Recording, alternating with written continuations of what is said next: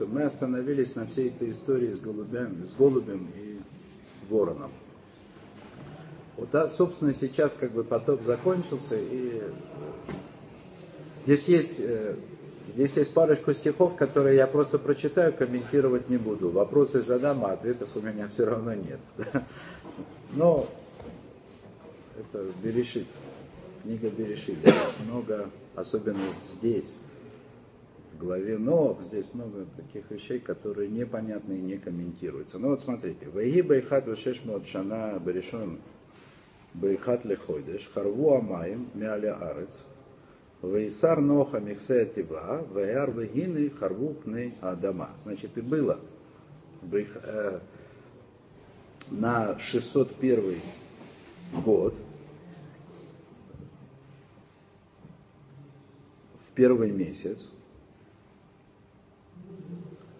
первого числа Харбу Майм Мяля Арец, то есть э, как бы высохла вода с земли, и удалил Нох крышку с этого с ковчега, и увидел, и вот Харвупная дома, высохла как бы поверхность земли. Но на самом деле не высохла, а харву, в смысле, она высохла немножко на самой поверхности,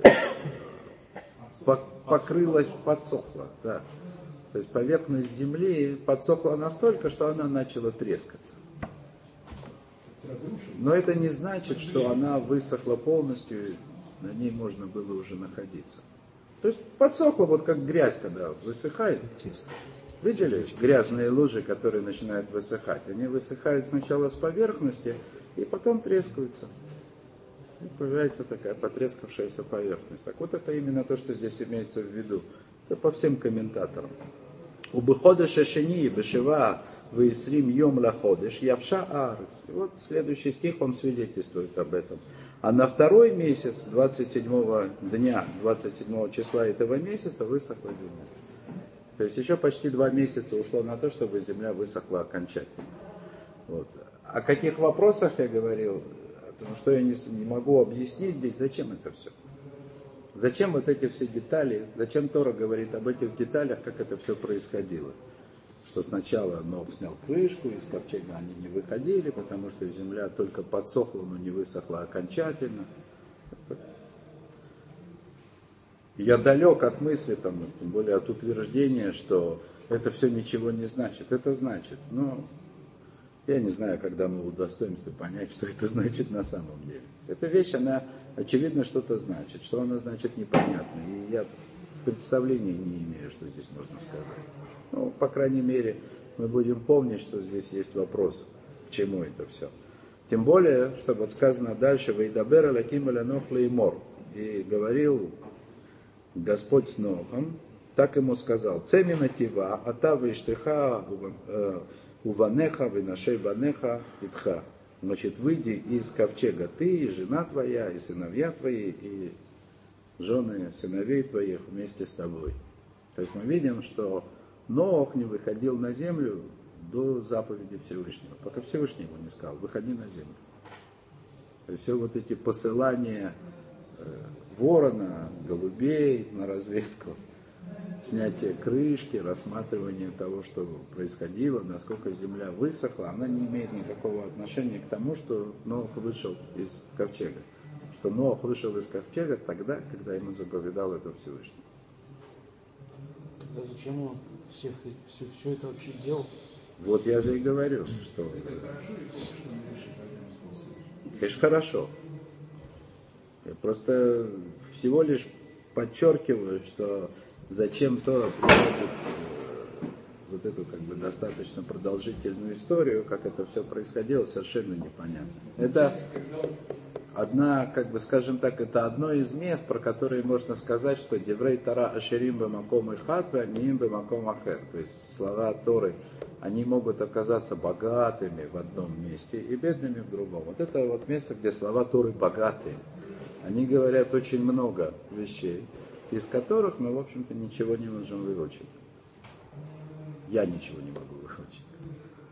Вот. И комментаторы об этом ничего не говорят. То есть даже как бы с помощью комментаторов не, ничего такого, чтобы... Конечно же, это должно значить что-то. Веколя хая шеритха, Миколь басар, бофу, бебгейму, веколя ремеса рамесалярс. И опять. И все, и все звери, которые с тобой, всякая плоть, птица, и скотина, все, что ползает на земле. Опять. Опять вот это богатство слов Тора, опять повторение. Кому выходить? Как будто мы не знали, кто заходил. Опять все это перечисление происходит. Ваяце и тав вышарцу баарец упру раву аля арец. И пусть они выйдут с тобой и расплодятся по земле, и пусть... Может, для того, чтобы показать, что никого не съели в ковчеге?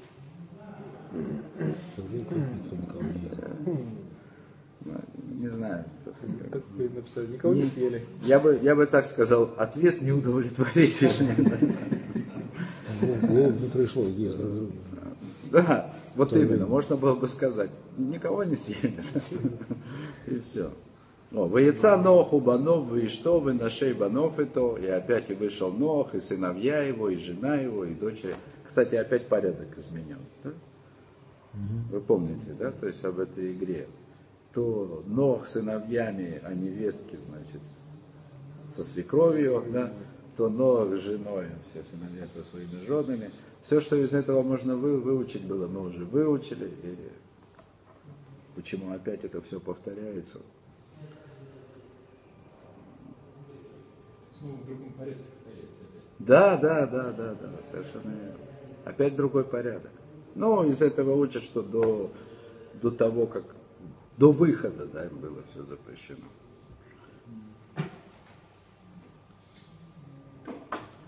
Коля хаявы, коль ремес, коля ов, коль рамес, аля арес, мешпахатехим, яцумина тыва, значит, о, ну здесь есть кое-что, да, то есть тут опять перечисляются все звери и все насекомые, Опять перечисление всех видов животных, и опять порядок изменен.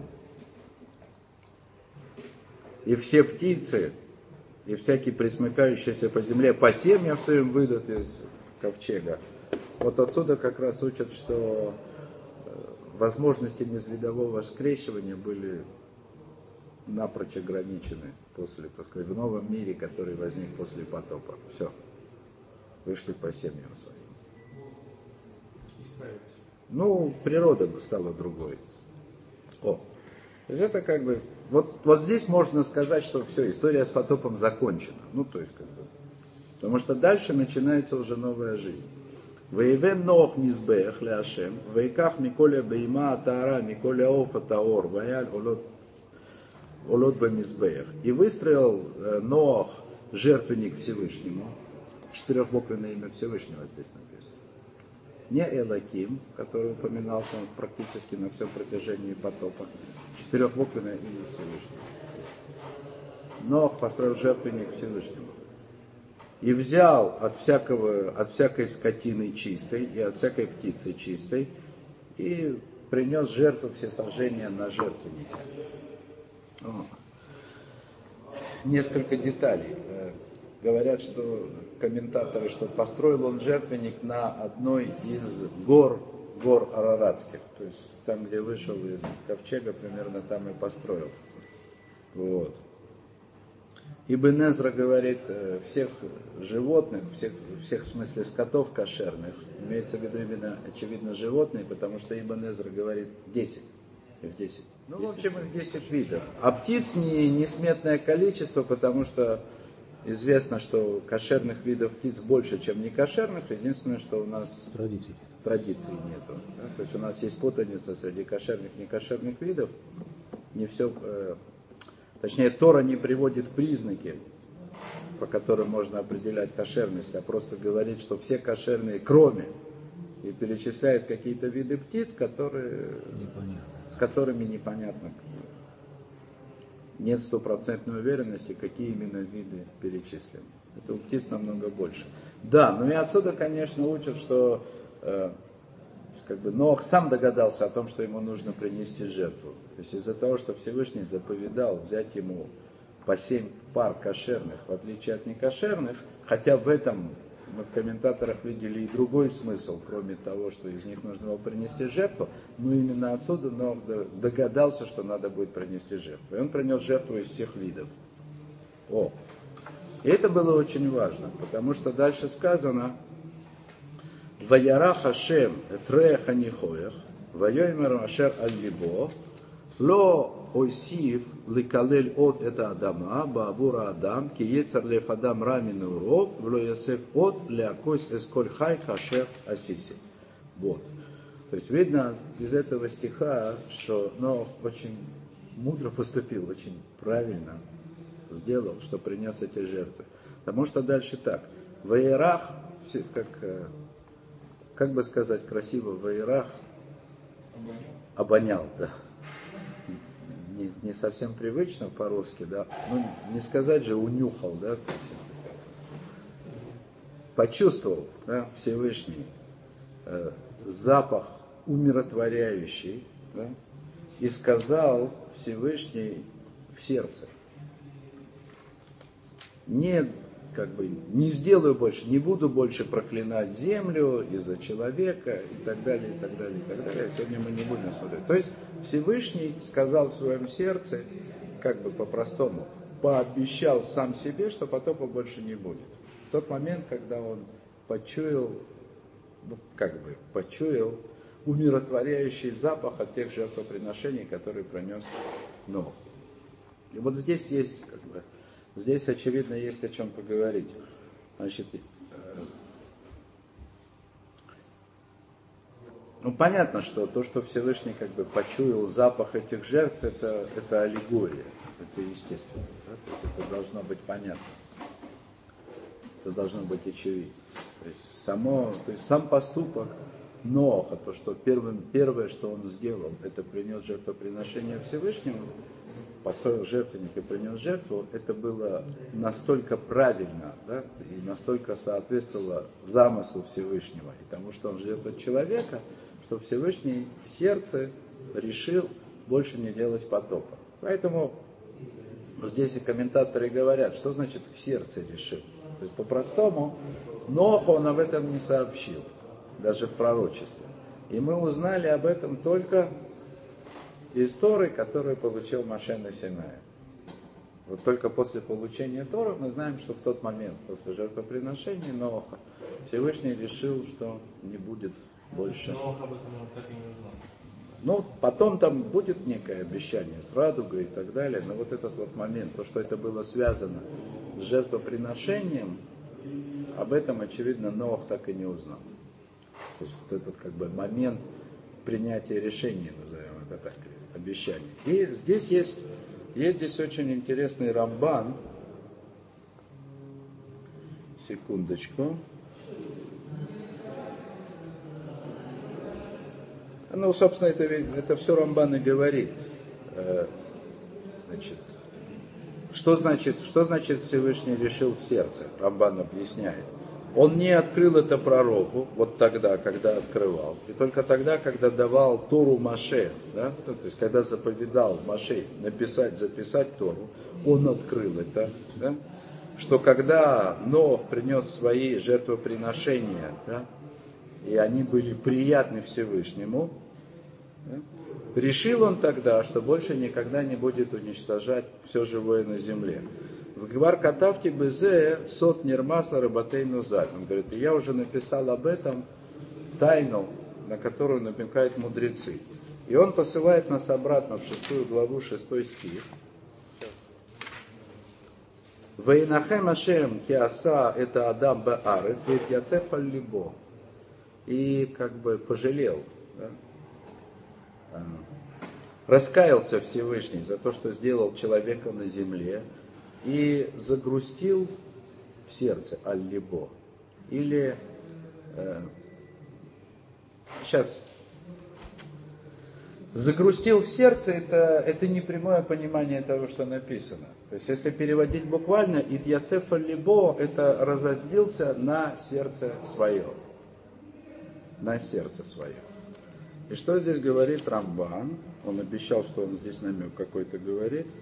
Ну, естественно, сначала он говорит, э, добра Тойра Килашон Адам. Тора говорит, как, это, как говорил бы человек, то есть словами понятными человеку. Передумал, загрустил в сердце там и так далее. А вот намек. Беберешит раба, значит, Мидраш Берешит раба. Сказали об этом мудрецы очень, как бы, очень важную вещь, очень достойную, очень почетную, в дословном переводе.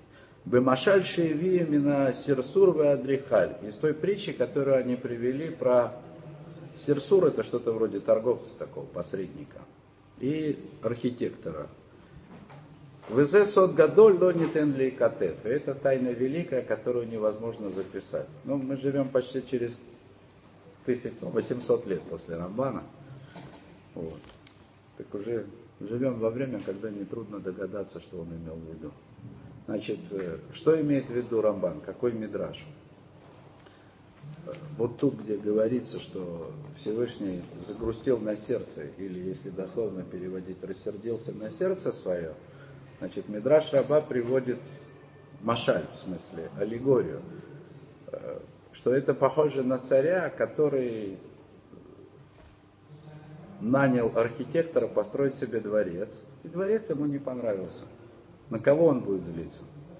Ну, как бы понятно, на архитектора, что он назначил себе как бы торговца, да, то есть торгового представителя для того, чтобы заниматься каким-то бизнесом и не пошел.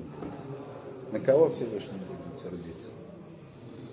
То есть Мидраш намекает, что Всевышний не в сердце рассердился, а на сердце, на свое. Что это за сердце свое? Лев, Ламидбет, да? 32. 32, совершенно верно, да? Да? Чего? Ну я же говорю, так сказать, сегодня совсем не трудно. 32 раза, 32 раза в главе Береши, в смысле в рассказе о сотворении мира повторено имя Эллаким. Имя суда Всевышнего. Разозлился. Да, и Рамбан, да, он же намекает, я забыл сказать, да? Ваяду идбанен лима амар беканшем амиюхат. И тот, который знает, тот, кто поймет эту тайну, типа пусть он подумает о том, почему здесь, вот в этом стихе, где Всевышний Яцеф Либо рассердился на сердце свое, почему здесь употреблено четырехбуквенное именно Всевышнего, как и там. То есть во всей истории потопа упоминается Элаким, Элаким, да? Элаким, то есть это аспект суда Всевышнего, да? то есть это вот проявление суда, да? Вот. Но вот перед тем, как, как потоп начинается, Итьяцев, Авая, да, то есть четырехбуквенное, э, Шема Миюхат, сокровенное имя Всевышнего, конечно, рассердился на качество суда. Я думаю, что Рамбан намекает здесь на тот мидраж изначально, который говорит, что Раа, то есть хотел Всевышний сотворить этот мир в качестве суда, видел, что мир не выдерживает, не может существовать, если он сотворен, управляется исключительно качеством суда и присоединил к этому качество милосердия. Качество милосердия. Ну вот здесь вот об этом сказано. О, и когда, то есть возвращаемся назад, да, и когда Нох, так сказать, после потопа, да, приносит свою жертву, сказал, а то здесь же то же самое, здесь же та же фраза. То есть то же построение. Воей Мирашем Эль Либо. И сказал четырехбуквенное имя Всевышнего сердцу своему. Да? То есть это вот есть преобладание качества милосердия, доброты Всевышнего над качеством суда. Теперь, то есть как бы, ну это как внутренний диалог сказал в сердце, да? то есть это и есть постановление, да? то теперь, что бы человек в этом мире не сделал, качество суда не может требовать разрушения этого мира.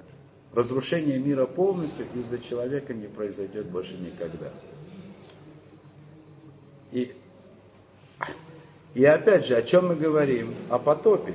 И на прошлом уроке я как раз и говорил о том, что вообще-то говоря, в этом потопе было разрушена отчасти масса Берешит. То есть как будто бы мир вернулся к помните прошлый урок, ко второму, третьему дню творения, когда была размыта грань между сушей и водой, с одной стороны, и между высшими и верхними и нижними водами. Была стерта грань между водой и сушей и верхними водами. То есть творение вернулось как бы в состояние береши, недоделанности его. Тех, тех самых берешит, где ламит бет и лаким, то есть как называемые 32 сейчас я скажу, как же это называется. Нативей Хохма. Пути мудрости. Совершенно верно. 32 пути мудрости. Исраиля. Совершенно верно. Конечно. Цифры Но речь идет о том, что разрушение только от потопов было, как он, или потом, Нет, нет, тут сказано все-таки не, не, не буду я больше проклинать землю из-за человека. То есть уничтожить все человечество, может и есть опция, но проклинать саму землю, так чтобы ее смыло водой, да, вы правы, здесь речь только о потопе, конечно. Но земля сделана Это без- Ну, Не-не-не-не-не. О. Это, это уже после дарования Тор. А здесь Ло есть сихот калель это Адама. Не буду больше проклинать землю. Вот это вот, вот эта сила жертвоприношений Ноха. Ну и два слова еще добавлю. Понятное дело, что когда мы говорим про Всевышнего, всякого рода слова вроде еды Всевышнего, ну, жертвоприношения или запах, который от них ощущают, это аллегория. И я уже говорил о том, что я уж не помню на каком уроке, но это было здесь, да, то есть не так уж давно. Я уже говорил о том, что э, жертвоприношения уподобляются еде, а жертвенник бы столу Всевышнего, потому что что держит боже- э, божественную душу внутри тела человека? Еда. То есть еда как бы дает, дает божественной душе ее нижним уровнем то самое необходимое питание, которое она не может получить без этого. Поэтому еда, то есть жертвы Всевышнего, они уподобляются человеческой еде, а человеческую еду на самом деле мудрецы уподобили жертвоприношению, сказав, что стол праведника, он подобен жертвеннику. И на самом деле мудрецы эпохи Мишны, они максимально уподобили свою еду жертвоприношением. Было у них такая как бы фундаменталь, фундамент да, воздержания или вот этого качества пришус, которое практиковали мудрецы второго храма, это лейхоль холин бетаара, есть, есть обыденную еду так, как священники ели мясо жертвоприношений. То есть они приравняли буквально свою еду той части, которую священники ели от жертв, от жертв Всевышнего. То есть они буквально превратили свой стол в жертвенник. Перевели обычную человеческую еду в разряд жертвоприношений. То есть есть как бы э, целый набор связей между человеческой едой и жертвоприношением Всевышнего. Что все это на самом деле для того, чтобы удержать душу в теле, для того, чтобы, для того, чтобы Всевышний присутствовал, чтобы Шхина, чтобы Всевышний присутствовал в этом мире, что и было как бы храмом. Вот. И что же здесь делает запах? То есть если мы говорим, что э, душу, присутствующую в теле, питает вкус еды, я это там объяснял. Что же питает запах? У души есть уровни. Нижний уровень души, тот, который питается как бы вкусом еды, это нефиш, это как бы вот буквально оживление этой самой души, оживление тела. А рух, то есть там, где человек мыслит, там, где он э, переживает главные эмоции, то, что находится на уровне сердца человеческого. Рух питается приятными запахами, которые человек. Ниша. Божественная душа, она питается словами Торы и добрыми делами, которые делает человек. А рух, то есть тот уровень, который называется рух, он как бы получает что-то, так сказать, от того, что человек ощущает запахи приятные. Поэтому в Йом-Кипур можно рух поддержать, понюхать что-то. да. Поэтому мы делаем в Моцей Шабас, на исходе субботы, Авдалу благословляем на благовоние, то есть на Дополнительная душа дается в субботу какая? Та, которая ест. Конечно, не та, которая ест, а та, которая нюхает. Конечно. То есть очевидно, так сказать, что эта душа, она скорее относится к уровню рох, чем там, не та, которая ест. Хотя, как бы, кажется, вот, так вот, рох, да. Еще раз, да, они недаром так похожи называются. Ре, в смысле запах, да, и рох. То есть запах это то, что питает в человеке рух. Так вот, если мы будем говорить об именах Всевышнего и об их значении, да, а естественно, так сказать, проявление Всевышнего, имена его, они находятся в соответствии с уровнями души, которые в человеке. Да? Так вот, имя, которое мы говорим господин на букву Али, то, что называется, оно соответствует уровню нефиш, который и проявляется в том числе э, как Элаким, то есть судья. А четырехбуквенное имя Всевышнего, то есть в этой иерархии, оно находится на том уровне, который соответствует человеческому понятию рух.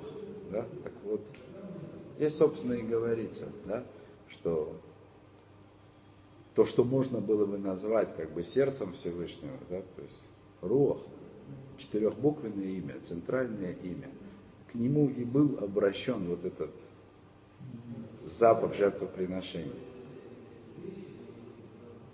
К милосердию. Вот оно и было, так сказать, постановлено, что качество суда больше никогда не сможет уничтожить землю за грехи человеческие. То, спасибо за внимание. Я надеюсь, не перегрузил сегодня.